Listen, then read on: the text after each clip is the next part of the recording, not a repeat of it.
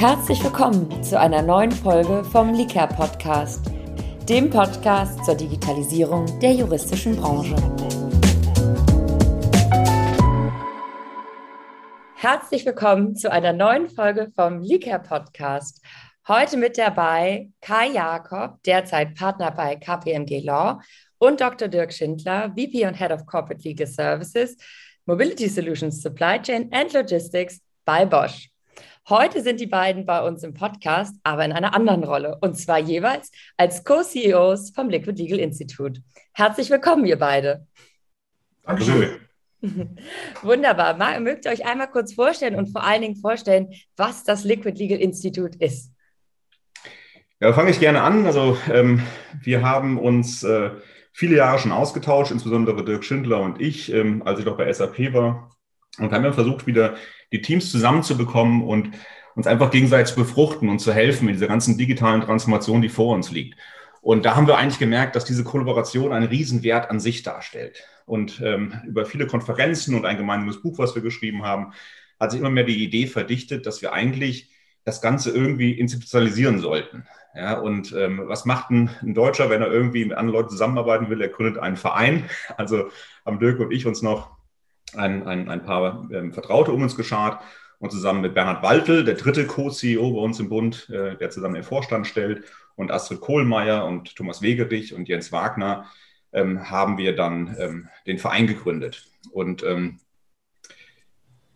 der Verein hat sich dem großen Ziel verschrieben, einfach die, die Kollaboration im Rechtsmarkt strukturiert voranzubringen. Ja, und weil wir nicht genau wussten, wie können wir am besten das angehen, weil es ein sehr großes Thema ist, haben wir uns mal ähm, ein sogenanntes 5 plus 1 Modell gegeben. Wir haben uns äh, fünf große Arbeitsthemen vorgenommen und haben insgeheim ein großes Ziel, nämlich die Verwirklichung der Common Legal Plattform. Das ist so unser, unser, unser großes Stream Island. Äh, da können wir andermal drüber sprechen. Aber was wir uns vorgenommen haben als Arbeitsgruppen, die wir, die wir konkret angehen, ist das Thema Standardisierung, Methoden, Digitalisierung, ähm, ähm, die Ausbildung der Juristen, also Education und Material Law. Und das sind die fünf Sachen, auf die wir unsere ganzen Projekte, die wir so machen, ähm, alle ausrichten. Und äh, das ist eigentlich das Kerngeschäft des Liquid Legal Instituts, ähm, dass wir sagen, unsere Mitglieder können an uns Projekte herantragen, die wir dann gemeinsam ähm, bearbeiten. Das kann sein, äh, wie deploy ich weltweit E-Signatur oder äh, wie suche ich eine, eine, eine Contract Lifecycle Management Lösung aus und so weiter.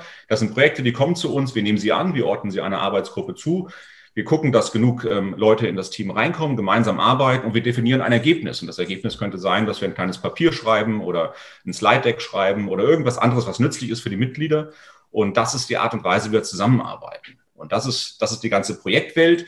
Und daneben haben wir eine Welt, äh, in der wir Initiativen vorantreiben. Ich glaube, das ist das Thema heute. Und wir haben eine dritte Welt, das sind Labs. Da wollen wir Sachen zur Anwendung bringen. Äh, da haben wir zum Beispiel ein Social Media Lab oder wir haben jetzt ein ein Lab, wo wir, wo wir eine SharePoint-Umgebung bauen und äh, Leute einladen, da selber zu testen und sich da weiterzuentwickeln. Also das grob ist das Liquid Legal Institute. Es geht sehr stark ums Machen ja, und weniger ums Wollen. Und mittlerweile sind wir ungefähr 400 Mitgliedern und sind da ganz gut aufgestellt und es macht uns allen viel Spaß. Ja, vielen Dank. Wir als Lika sind ja auch ganz begeistert mit dabei und auch im Aufsichtsrat sehr engagiert. Also wir finden es großartig, ähm, was im Liquid Legal Institut passiert, welche Initiativen vorangetrieben werden. Und eine von diesen, die wollen wir heute auch besprechen. Und zwar geht es um das Thema Corporate Health und Lawyer Wellbeing. Und da wäre meine Frage natürlich zuerst, wie kam das Liquid Legal Institute eigentlich auf diesen Bereich? Also wie seid ihr darauf gestoßen? Wie ist es auf eurem Radar erschienen? Ja, da kann ich gerne was dazu sagen. Das war eine, ein Thema, über das wir buchstäblich gestolpert sind und äh, ganz LLI-mäßig so, ähm, kam es sozusagen aus, unserer, aus unserem Ökosystem, aus der Mitgliedschaft auf uns zu. Ähm, und äh, die erste Begegnung war auf einem Charity-Event, auf dem ich war, äh, klassisch natürlich ein Golfturnier, ähm, habe ich gesprochen mit Friedhof Nelting, das ist ein CEO von einer Klinikgruppe, die sich auf äh, psychische Erkrankungen spezialisieren. Und ähm, bin zufällig mit ihm auf, auf, das Thema gestoßen, weil ich mal eine, von einer Studie gehört hatte, die in den USA zum Thema Anmeldung und Gesundheit sozusagen entstanden ist und die relativ alarmierende Ergebnisse hatte. Und ähm, habe gesagt, Mensch, ähm, ob er mal bereit wäre, da mit uns zu, zu sprechen, vielleicht mal was dazu zu machen. Und dann guckt er mich an und sagt, hm, das ist interessant, Anmeldung, Gesundheit und psychische Gesundheit vor allen Dingen. Ähm, ich äh, spreche da viel drüber, aber du bist der erste Anwalt, mit dem ich drüber spreche, der nicht mein Patient ist. Und äh, das fand ich ein, ähm, irgendwie einerseits ähm, schmunzelt man, andererseits sagt man oh, oh, OS-Moment sozusagen, da ist tatsächlich was im Busch und äh, deswegen haben wir auch das Positionspapier, was dann als erstes entstanden ist, weil wir gesagt haben als LED, Stichwort Initiative, wir gucken uns das Thema jetzt mal genauer an, ähm, stößt man erstmal auf ähm, ja, wenig Material und dann aber in vielen Einzelgesprächen auf ganz viel ähm, habe ich erlebt, kenne ich aus meinem Umfeld, kenne ich aus der Familie, also auf wahnsinnig viele Geschichten.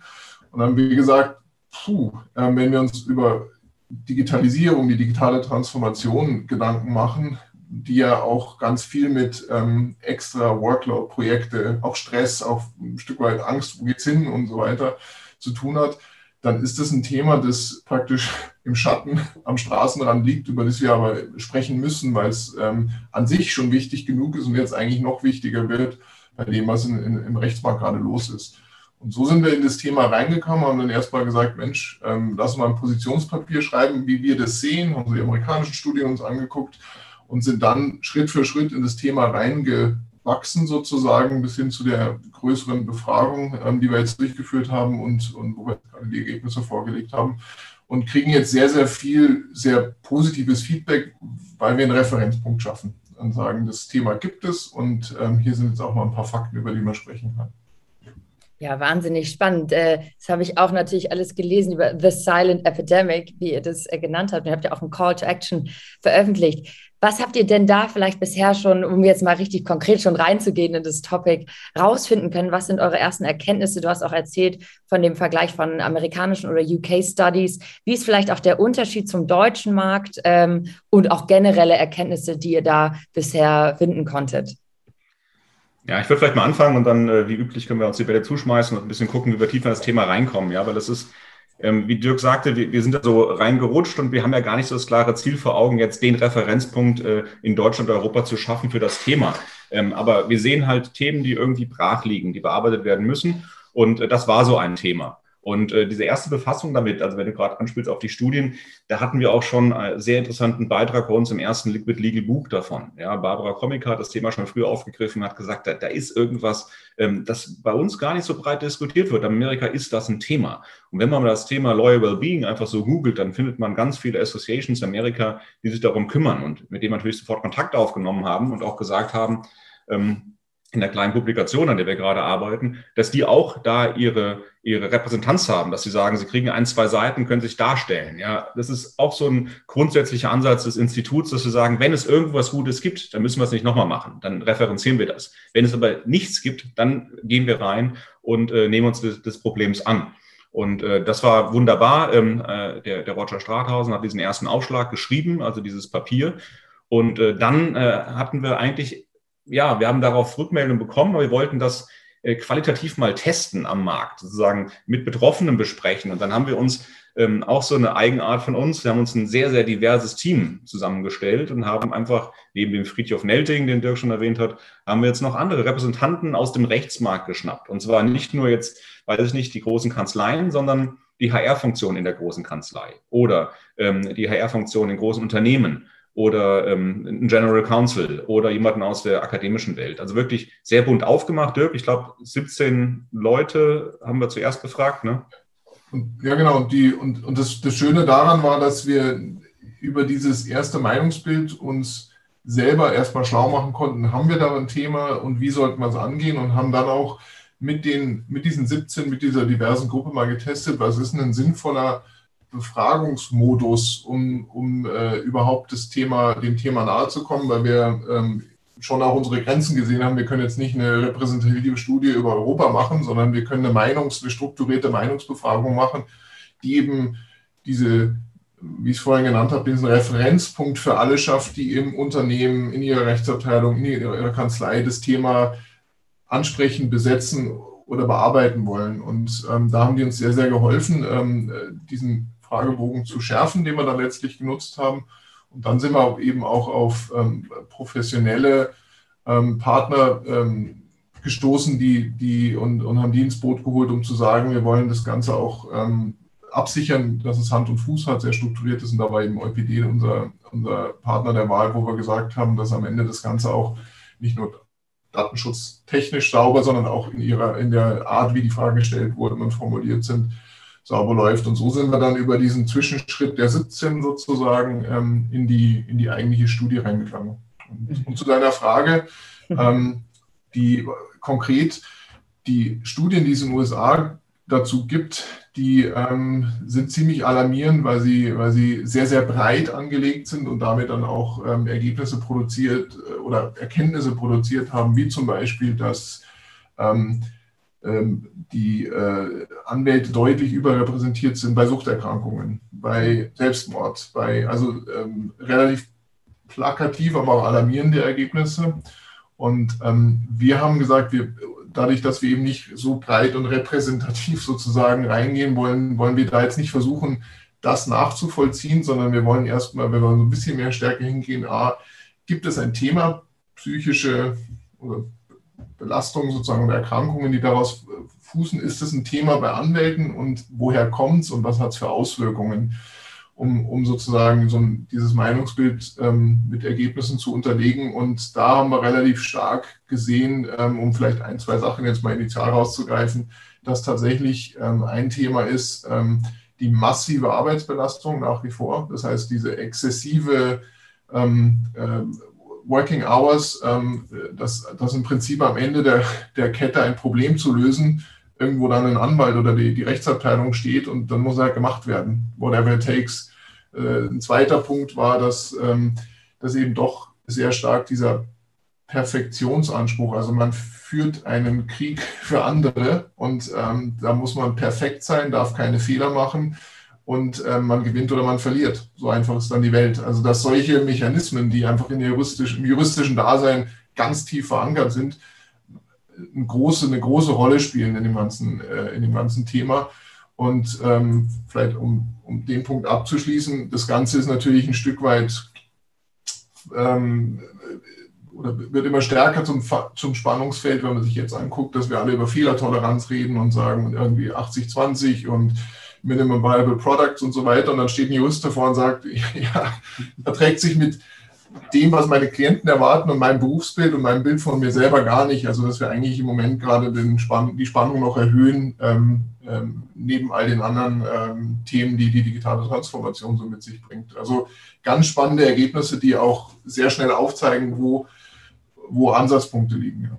Mhm. Absolut. Hier muss ich kurz mal einen kleinen Einschub machen, und zwar die 80-20-Geschichte, die du gerade gesagt hast hier gibt es einen super Verweis auf eine zweite Podcast-Folge, die wir gerade ähm, gedreht haben. Und zwar handelt es sich da um eine sehr innovative Plattform, die in Zukunft auch für viele Startups den, das Access to Law, also den Zugang zum Recht, ermöglichen sollen. Und Startups haben ja oftmals auch nicht immer 100 Prozent Zeit, alles super akkurat zu machen oder die Ressourcen. Also an alle Zuhörer, die sich dafür interessieren könnten, bald gibt es auch die zweite Folge mit dem Liquid Legal Institut darüber, wie man in genau diesen innovativen innovativen, schnell sich verändernden Zeiten ähm, Lösungen, äh, juristische Lösungen haben kann, äh, die trotzdem gut sind, auch wenn man nicht 100 Prozent der Ressourcen oder der Zeit hat. Aber dazu in einer anderen Folge mehr. Erstmal vielen Dank, Dirk, für deine Ausführung. Ähm, ich würde sagen, das ist alles wahnsinnig spannend und auch um nicht zu viel vorwegzunehmen von der Studie, weil es soll ja auch einen Anreiz geben für unsere Zuhörer, sie zu lesen. Wo können wir sie finden? Ist die auf, unser, auf der Website vom Liquid Legal Institute zu sehen oder wo gibt es die Details? Details zu den Erkenntnissen aus der Studie, falls unsere Zuhörer sich da nochmal im Detail darüber informieren wollen. Also die Studie hat ja schon ähm, eine ziemliche Historie. Wie gesagt, wir haben erstmal etwas kleiner angefangen, haben das qualitativ getestet mit diesen, mit diesen 17 Interviewpartnern, die dann ja ihre Einschätzung gegeben haben, ob die Fragen überhaupt in die richtige Richtung gehen. Ja, und vielleicht können wir da noch einen kleinen äh, Einblick geben, wie die Studie strukturiert ist. Also erstmal nach der Relevanz gefragt und dann mussten wir erstmal definieren, was ist das eigentlich? Also wir sagen, wir haben Loyal Wellbeing, das klingt auch ein bisschen wie Spa, Urlaub und Wellbeing, ja, aber es geht halt wirklich um den Gesundheitszustand von Juristen und die negativen Auswirkungen, die Stress auf uns haben kann, ja, und haben das dann wirklich definiert und haben uns auch sehr angelehnt an der Definition, die wir aus dem amerikanischen Raum auch haben, dass da Ängste mit reinfallen, diese äh, äh, Depressionen auch, ähm, Tinnitus, dass man nicht einschlafen kann, äh, Burnouts, ähm, all, all diese Fakten haben wir ein bisschen definiert und haben dann gesagt, also hat das ganze Thema für euch eine Relevanz und haben dann mal einen Katalog aufgemacht, was sollten die Gründe sein, die Reasons, äh, warum man damit beschäftigt äh, sein könnte und was die Ramifications sind, also wie man, wie man damit umgeht und was mögliche Lösungen sind. Und davon ausgehend haben wir dann auch geguckt, äh, wie bricht sich eigentlich dann unsere unsere Teilnehmerschaft runter? Also was ist so die Reference? Also Frau, Mann, Alter, ähm, aber auch, äh, wo ist man beschäftigt? Ja, wo hat man angefangen mit seiner Beschäftigung? Ähm, wo steht man heute im Leben? Warum hat man vielleicht auch einen, einen Sprung gemacht von der einen Seite in ein anderes Jobprofil rein äh, und so weiter? Gibt es viele spannende Fragen, ja, weil ähm, so den klassischen Anwalt gibt es auch, klar, aber es gibt auch viele, die, die so Rollen haben, die irgendwo in Zwischenwelten sind, die stark ins Operative reingehen oder, oder ganz andere Bereiche auf einmal bearbeiten, aber die ähm, vielleicht noch äh, das Denken oder die Schulung mitbringen. Und äh, ich glaube, das, was, was, was Dirk Schindler gerade ausgeführt hat, das ist das ist auch für mich das, das äh, Frappierende an der Studie, wenn man nachher die Ergebnisse durchgeht, ähm, dass da sehr vieles einfach in dem, in dem Profil angelegt ist, was wir selbst für uns geschaffen haben. Also wir haben ein, ein Selbstbild von uns geschaffen, äh, das halt den Perfektionisten nach vorne stellt, ja, das halt die 100% Lösung verlangt, das auch volles Commitment und Leidenschaft auch verlangt, was ja alles tolle Eigenschaften sind und das, das, das verlangt man ja auch von sich und von anderen, dass sie möglichst hohe Qualität abgeben. Aber das ist wirklich ein Spannungsfeld, das für viele kaum auszuhalten ist. Und die Last, die auf den Schultern ruht, wenn man halt große Verfahren ähm, durchführt, große Verhandlungen führt, ist halt enorm. Und das müssen wir uns einfach bewusst machen und sagen, das wird sich nicht ändern. Es, es, wird nicht einfacher im Leben, aber wenn man das Bewusstsein schafft, kann man ja vielleicht irgendwie Abhilfe schaffen. Man sagt, man, man schafft sich Freiräume, man, man, man nimmt sich Ruhezeiten. Ähm, und äh, da müssen wir auch noch drüber sprechen, was jetzt einfach die, der Strauß von Ideen ist, die wir, die wir uns überlegt haben, was man jetzt machen kann. Aber nochmal zurück zu deiner Frage. Ähm, die Studie ist meines Wissens sogar immer noch online. Wir haben einfach mal einen Cut gezogen und haben gesagt, ähm, hier hören wir auf, das werten wir aus, weil wir hatten einfach ein, eine hinreichende Anzahl von, von Teilnehmern. Ähm, Vielleicht da auch noch einen Satz dazu. Das hat uns auch sehr, sehr gefreut. Wir machen das Ganze mit unserem äh, Studienpartner EuPD ähm, die ja die Profi-Researcher sind und das wirklich sehr gut können, aufbereitet haben. Und dann haben wir mal eine banale Frage gestellt, ähm, die da lautet, ähm, wie gut ist denn die Qualität dieser Studie? Ist euch da irgendwas aufgefallen? Habt ihr irgendwie was gemerkt, was anders ist? Und das Lustige war, dass die gesagt haben, Erstens, ähm, wer anfängt, macht das zu Ende. Die Studie ist recht lang und komplex, also viele Fragen. Ähm, und trotzdem war die Anzahl von erstens vollständig ausgefüllten äh, Fragebögen und ähm, wahrscheinlich auch typisch juristisch, äh, die Anzahl von Freitextkommentaren extrem, extrem relevant, natürlich gut geschrieben. Ja, also da kam der Jurist wieder zum Tragen. Ja. Der Perfektionist. Ja. Und äh, deswegen eigentlich ähm, noch einmal zu der Struktur dieser, äh, der, der, der Studie. Also wir hatten diese Rs definiert, die ich gerade schon gebracht habe. Und, äh, und das Letzte, was wir dann gemacht haben, ist dann ähm, wirklich äh, Reality, dass wir auch gesagt haben, so wie, wie sieht es denn im, im, täglichen Leben aus? Also ähm, äh, was, was trefft ihr da? Ähm, kennt ihr Kollegen, die Probleme haben? Wo sprecht ihr drüber? Habt ihr einen Manager, an den ihr euch wenden könnt? Ähm, gibt es Programme bei euch im Unternehmen, ähm, die das ganze Thema aufnehmen und so weiter? Also das ist so ein bisschen, es ist alles noch verfügbar, äh, man kann sich das jederzeit angucken ähm, und äh, ja, an, der, an den Studienergebnissen arbeiten wir jetzt fleißig. Dirk, wo stehen wir? Ich glaube, es gibt bald eine Veröffentlichung dazu. Ne? Genau, wir, also die Studienergebnisse ähm, sind im Satz sozusagen. Das äh, es wird ein kleines ähm, White Paper, nenne ich mal, auf knapp zehn Seiten zusammengefasst, die die Kernergebnisse geben der Studie. Und äh, das Zweite, woran wir arbeiten, ist ein, ein kleines Booklet in unserer Reihe äh, Liquid Legal Drops. Ähm, das soll im frühen Herbst erscheinen, wo wir, wo wir nochmal das, das, das Thema ein bisschen breiter einfangen, so ein bisschen, wie sind wir darauf gekommen, der, der Weg bis zur Studie, die Studienergebnisse, aber dann auch ganz klar der Blick ähm, wo wir wahrscheinlich später auch drüber sprechen. Also was kann man, was kann man jetzt denn tun? Weil wir wollen ja nicht ein, mit einem Problem durch die Landschaft rennen, sondern mit ganz, mit vielen Ansätzen, die es auch wieder sehr fassbar und, und äh, machen. Und vielleicht noch ein, ein Punkt zu dem, was du angesprochen hast, Kai, die, die Tatsache, dass die Leute es echt durchgezogen haben, also damit auch gute Qualität ähm, an, an Studienergebnissen ermöglicht haben. Das deckt sich, glaube ich, mit dem Punkt, den ich eingangs erwähnt habe. Das Thema treibt viele um, aber eben vielfach noch insgeheim, weil es irgendwie noch nicht cool ist oder nicht zu uns passt, darüber zu sprechen. Und äh, in der Studie hat man zum Beispiel eine Frage, ähm, ob ähm, das Thema Mental Health of Lawyers also mehr, mehr Attention braucht. Und da haben deutlich über 80 Prozent ganz klar gesagt, ja, Punkt. Also äh, strongly agree or agree. Und äh, da ist also, ich, ich will ein Stück Leidensdruck, aber auch sozusagen diese insgeheim die Awareness da zu sagen, da ist was, was, was wir angehen müssen, alle gemeinsam. Und ähm, ich glaube, das spiegelt sich eben auch wieder sowohl in dem Interesse jetzt am Thema als auch in der, in der Qualität der Ergebnisse am Ende, dass die Leute wirklich viel, viel Input gegeben haben. Ja, großartig. Ich glaube, das ist doch schon mal ein großes Zeichen, sagen, es ist ein wahnsinnig wichtiges Thema, äh, was man angehen muss. Und wie, glaube ich, auch in der, in der Studie, den Fragen, da gab es ja auch einige Möglichkeiten anzugeben, was aus, aus Sicht der Teilnehmer verbesserungswürdig wäre oder im Sinne von, wie man herangehen könnte. Also wenn man, wenn wir uns jetzt auf den, auf den Lösungsaspekt orientieren, wir haben, glaube ich, haben die Problemstellung ausreichend äh, beleuchtet. Und die Frage ist aber, okay, was machen wir jetzt? Wie können wir das angehen? Wie können wir trotz des Stresses und wir haben ja auch gemeinsam vor einem Monat oder zwei war es, glaube ich, äh, einen Artikel gemeinsam im Going Digital Magazin geschrieben darüber, wie vor allen Dingen jetzt durch die Corona-Pandemie und generell die zunehmende Digitalisierung sich diese Stressfaktoren eigentlich noch viel größer verstärken, ja, und eigentlich der, die Notwendigkeit und der Druck und der, die Dringlichkeit zu handeln noch viel, viel, viel größer wird. Ähm, was, was waren da die Ergebnisse, die die Teilnehmer mit euch geteilt haben oder aus, aus eurer Sicht, was wären Herangehensweisen? Ich kann mal mit, mit zwei, drei anfangen und ähm, dann springt dir gerne rein. Also wenn ich, wenn, wenn wir auf die Solutions gucken, die wir, wie Kai es vorhin dargestellt hat, abgefragt haben und dann ich nur mal drauf gucke, was die höchste Zustimmung erfahren hat, das war ähm, der, ein weniger perfektionistischer Ansatz zu unserer Arbeit. Und das klingt natürlich ähm, wirklich merkwürdig, weil ähm, der Jurist ja, ähm, als Jurist werden wir ausgebildet, im, es gibt am Ende einen Sachverhalt und dazu gibt es eine Lösung und äh, die ist entweder richtig oder falsch.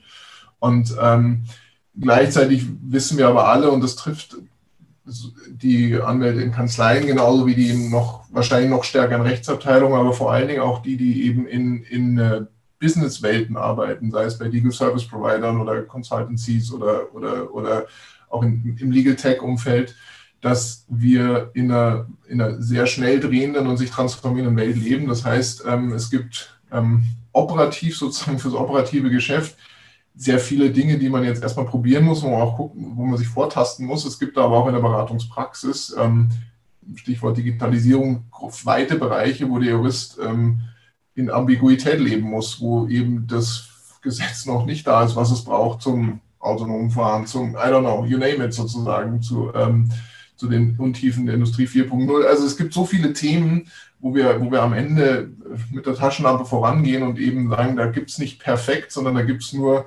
sozusagen den, die, die beste Lösung für die konkrete Situation in dem Wissen, dass die sich wieder ändern wird. Also das ist, war ein großes Thema, also dieser, dieses Perfektionisten-Gehen, was uns ähm, wahnsinnig unter Druck setzt in, dem, in der Welt, in der wir heute unterwegs sind.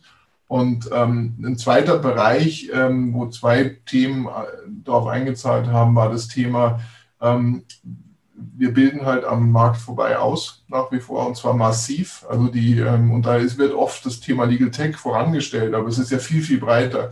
Wie führt man Juristen? Wie, ähm, welche, welche Organisationsmodelle gibt es? Ähm, welche, nicht nur Legal Tech, aber auch welche, welche Optionen gibt es, um, um Rechtsberatung überhaupt ähm, zu leisten ähm, und, und so weiter. Das ist ja alles, sind alles Dinge, die in der, in der Ausbildung gar nicht stattfinden und wo wir auch in der Fortbildung eine Riesen-Challenge haben, dass die, die, Juristen und Juristinnen das Gefühl haben, ich sitze jetzt in einem Job, der ist heute gut, der ist vielleicht auch heute sicher, aber ich weiß, um mich herum dreht sich die Welt immer schneller Richtung ähm, Outsourcing, Outtasking, Automatisierung, was auch immer, you name it. Und ich habe eigentlich keine Ahnung, was da auf mich zukommt. Also dieses Big Unknown, ich glaube, das sind so zwei große Bereiche, um die mal rauszugreifen, wo wir sehr, sehr hohe Zustimmungsrichtung, 80 Prozent Zustimmungsraten bekommen haben, sagen, da lägen die Lösungen, wenn wir diese Themen besser aufgreifen und, und fassbarer machen würden. Und wir haben ein bisschen gelernt, auch in anderen Projekten, dass es ähm, manchmal ein Fehler ist, zu früh mit seinen eigenen Ansichten und Lösungen ähm, aus der Deckung zu kommen, sondern erstmal die großen Fragen zu stellen und ein bisschen darauf zu warten, was dann aus der, aus der Fülle der Meinungen, ähm, die wir vertreten haben bei uns im Institut, dann kommt. Ja, und da sind tolle Lösungsansätze drin und wir probieren immer was Neues aus. Ja, also ähm, Dirk hat, hat vieles gesagt, was, was ich so auch im, im täglichen Leben auch erlebe, wenn ich, wenn ich, ähm, wenn ich bei Kunden bin, ähm, dass dieser Druck wahnsinnig groß ist, die Veränderung muss irgendwie sein, aber man weiß nicht genau, wie man da hinkommt. Und äh, da ist zum Beispiel die Zusammensetzung der Teams ist eine große Rolle. Ja? Wir, wir sagen, dass, dass zukünftige Rechtsabteilungen ja in wenigen Jahren bis zu 50 Prozent nicht Anwälte sein werden. Ja, das heißt nicht, dass, dass wir weniger Anwälte brauchen. Wir haben immer noch einen großen Bedarf an Anwälten, aber das Zusammenspiel mit anderen Funktionen wird immer wichtiger. Und deswegen ist uns äh, beim Institut auch dieses Thema diverse Teams so wichtig, ja, dass wir sagen, wir bringen bunte Gruppen zusammen, die halt sehr effektiv zusammenarbeiten. Wie macht man das? Indem man eine Umgebung hat, in der man asynchron zusammenarbeiten kann, sehr transparent, jeder weiß, was der andere gerade macht. Und das schöne Erlebnis ist, als Gruppe kriegen wir auf einmal so viel mehr hin, als wir vorher alleine hinbekommen haben.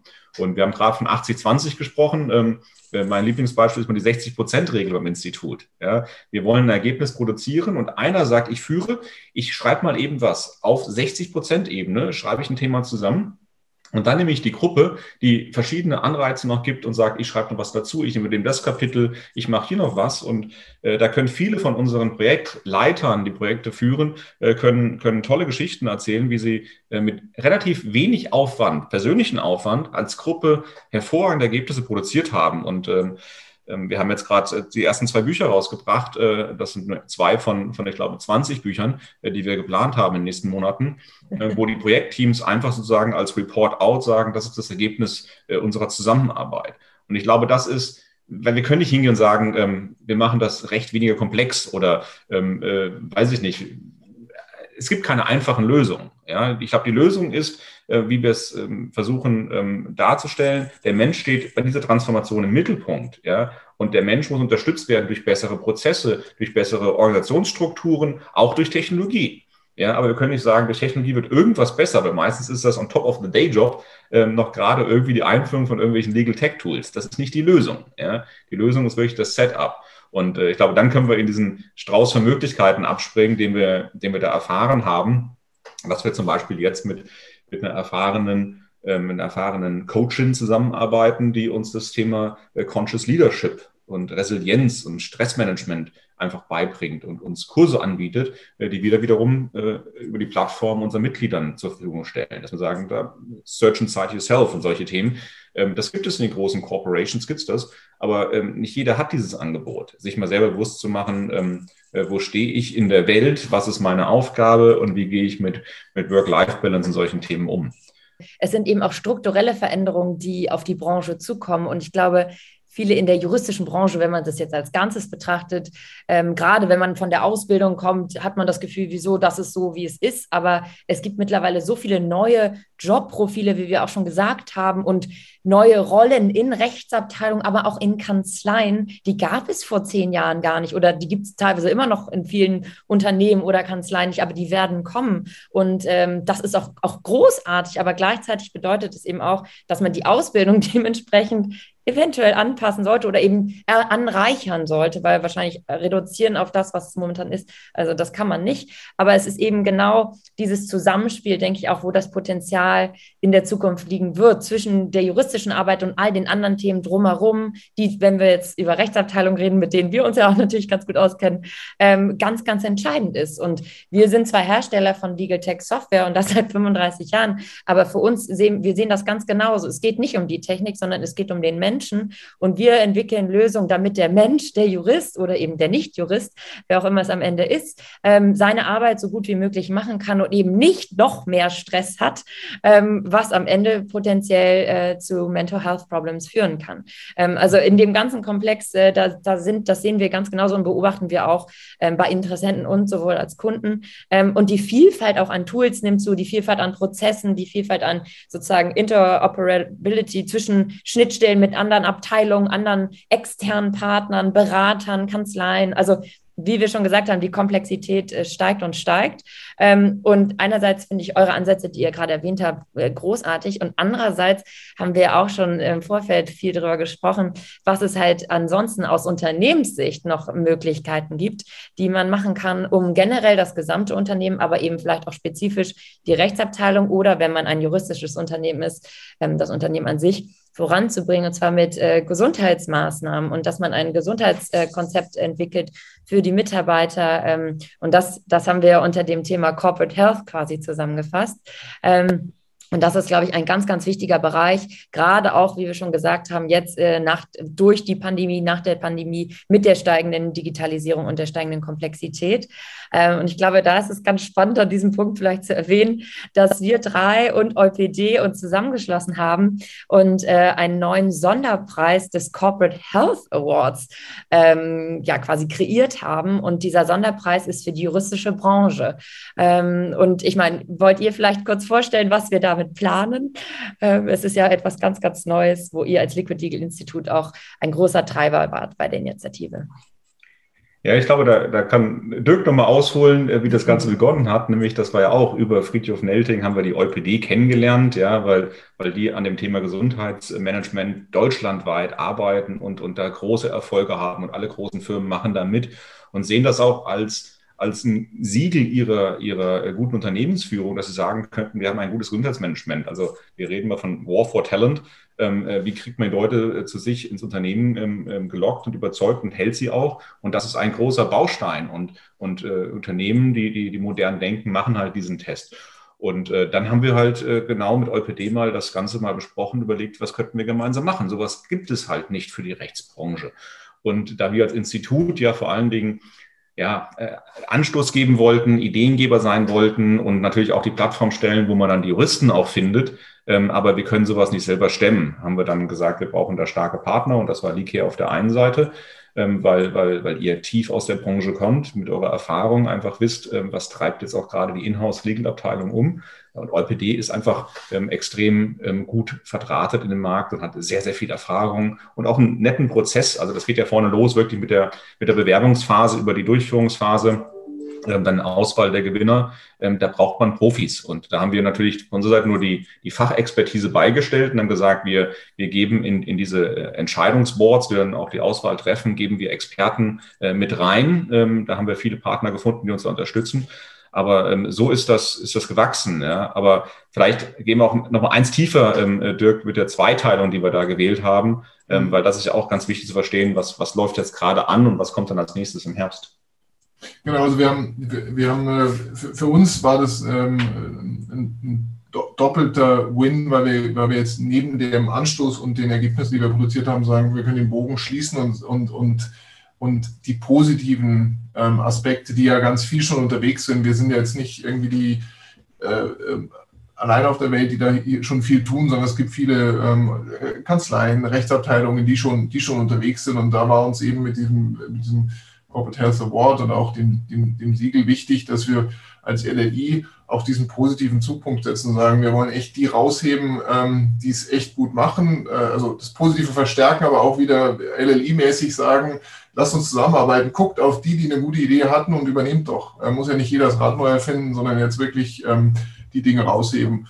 Und da haben wir eben gesagt, wir, wir, wie schaffen wir es jetzt, dass wir ähm, bei alle erwischen, nämlich einmal die ähm, Unternehmen im Rechtsmarkt sozusagen, also Kanzleien ähm, und ähm, auch Legal Service Provider, die also praktisch Legal Unternehmen sind, ähm, zum einen und zum anderen aber auch ein Schlaglicht werfen auf die Rechtsabteilung, weil wir ja doch ähm, Teil der, der Erkenntnis und auch des Anstoßes in diese Studie zu gehen war ja, es gibt nochmal ein, ein besonderes Profil der Juristen eben auch in Rechtsabteilungen, die es wert macht, die für sich zu betrachten.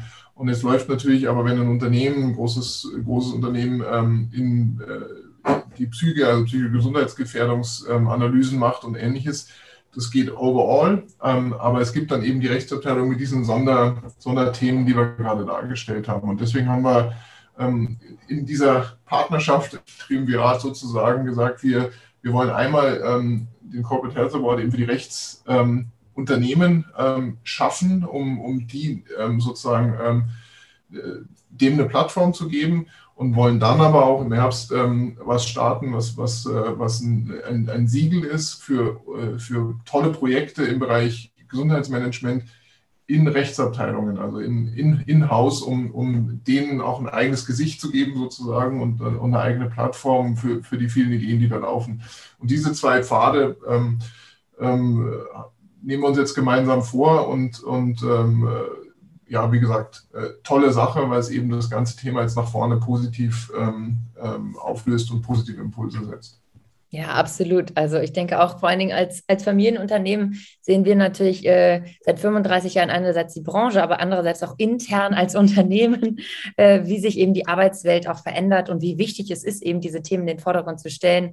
Und umso spannender finden wir es auch, eben mit dabei zu sein, um gerade die Unternehmen auszuzeichnen der juristischen Branche im ersten, aber dann eben auch die, die Rechtsabteilung nochmal spezifisch, die schon sehr engagiert diese Themen vorantreiben um da etwas Positives zu bewirken. Also wir sind auch ganz, ganz gespannt auf die Ergebnisse.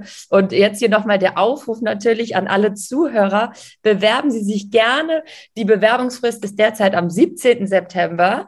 Ähm, und wir, wir wirklich, wir laden alle herzlich ein, sich zu, zu bewerben. Auch wenn Sie jetzt kein juristisches Unternehmen sind, können Sie sich trotzdem für die normalen Corporate Health Awards bewerben. Aber es gibt natürlich unseren Sonderpreis Legal spezifisch für die juristische Branche und jegliche Art von juristischen Unternehmen. Unternehmen. Und es wird dann im Nachgang eben nochmal ein Sonder, eine Sonderauszeichnung, das Siegel geben für die Inhouse-Abteilung. Und alle Links zur Bewerbung, die natürlich kostenfrei ist, finden Sie in den Show Notes vom Podcast, äh, wie alle anderen Links auch, äh, zu den verschiedenen Themen, die wir heute besprochen haben. Und äh, wir können uns, äh, wir können es Ihnen nur empfehlen, weil es ist einerseits ganz spannend, auch wenn Sie vielleicht noch gar keine Initiativen äh, intern bei sich haben, zu schauen, was machen andere eigentlich und wie stehen Sie vielleicht im Branchenvergleich da, um es als Inspiration zu nehmen und sagen, Mensch, das ist ja total spannend, vielleicht auch alleine anhand des Fragebogens schon mal zu identifizieren, was gibt es überhaupt alles für Möglichkeiten in diesem Bereich. Und gleichzeitig natürlich, wenn Sie schon äh, etwas dabei sind, auch vielleicht noch am Anfang stehen,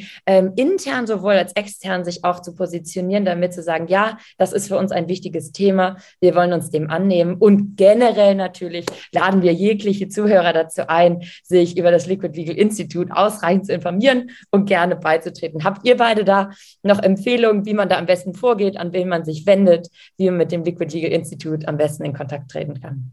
Ich glaube, man findet uns ziemlich einfach über, über unsere Webseite, einfach Liquid Legal äh, Institut äh, eingeben. Da findet man das nicht nur Liquid Legal, da kommt man auf komische Seiten mit irgendwelchen weiß nicht, äh, liquiden Drogen, die es da so gibt. Das, ist, das hatte uns Springer schon sehr früh mitgegeben, dass, dass der Name Liquid Legal nicht ganz einfach ist, wenn es um Search Term Optimization geht. Aber da findet man alles, da besprechen wir alle Projekte, ähm, auch viele andere Projekte, die wir heute nicht äh, genannt haben, äh, kann man da finden. Genau. Wunderbar. Vielen Dank. Dann würde ich sagen, äh, sind wir auch schon am Ende angekommen unserer geplanten Folge. Herzlichen Dank euch beide für die Zeit, die ihr euch genommen habt. Ich weiß, ihr habt immer einen sehr, sehr stressigen Alltag. Ähm, von daher freut es mich umso mehr, dass wir äh, die Zeit finden konnten, über diese wichtigen Themen zu sprechen heute. Und äh, wir sind sehr gespannt über die Ergebnisse äh, des Corporate Health Awards, aber auch, wie es weitergeht mit der Studie. Ähm, das heißt, an alle Zuschauer, wenn Sie sich informieren wollen, äh, weiterhin auf dem Laufenden bleiben wollen, schauen Sie auf der Liquid Legal Institute Seite vor vorbei äh, oder natürlich auf LinkedIn werden Sie auch jegliche Informationen dazu bestimmt in den nächsten Monaten erhalten oder hier beim WeCare Podcast werden wir bestimmt bald auch wieder darüber berichten. Also vielen, vielen Dank an euch beide und euch noch eine wunderschöne Woche. Danke dir. Danke, Zoe. Dankeschön. Bis zum nächsten Mal beim Leaker Podcast. Alle Informationen und Links findet ihr wie immer in den Show Notes oder auf unserer Website leaker.com. Zu guter Letzt würden wir uns wahnsinnig über eine gute Bewertung auf der Podcast-Seite freuen. Wir sind schon sehr gespannt auf die nächste Folge vom WeCare Podcast. Stay tuned!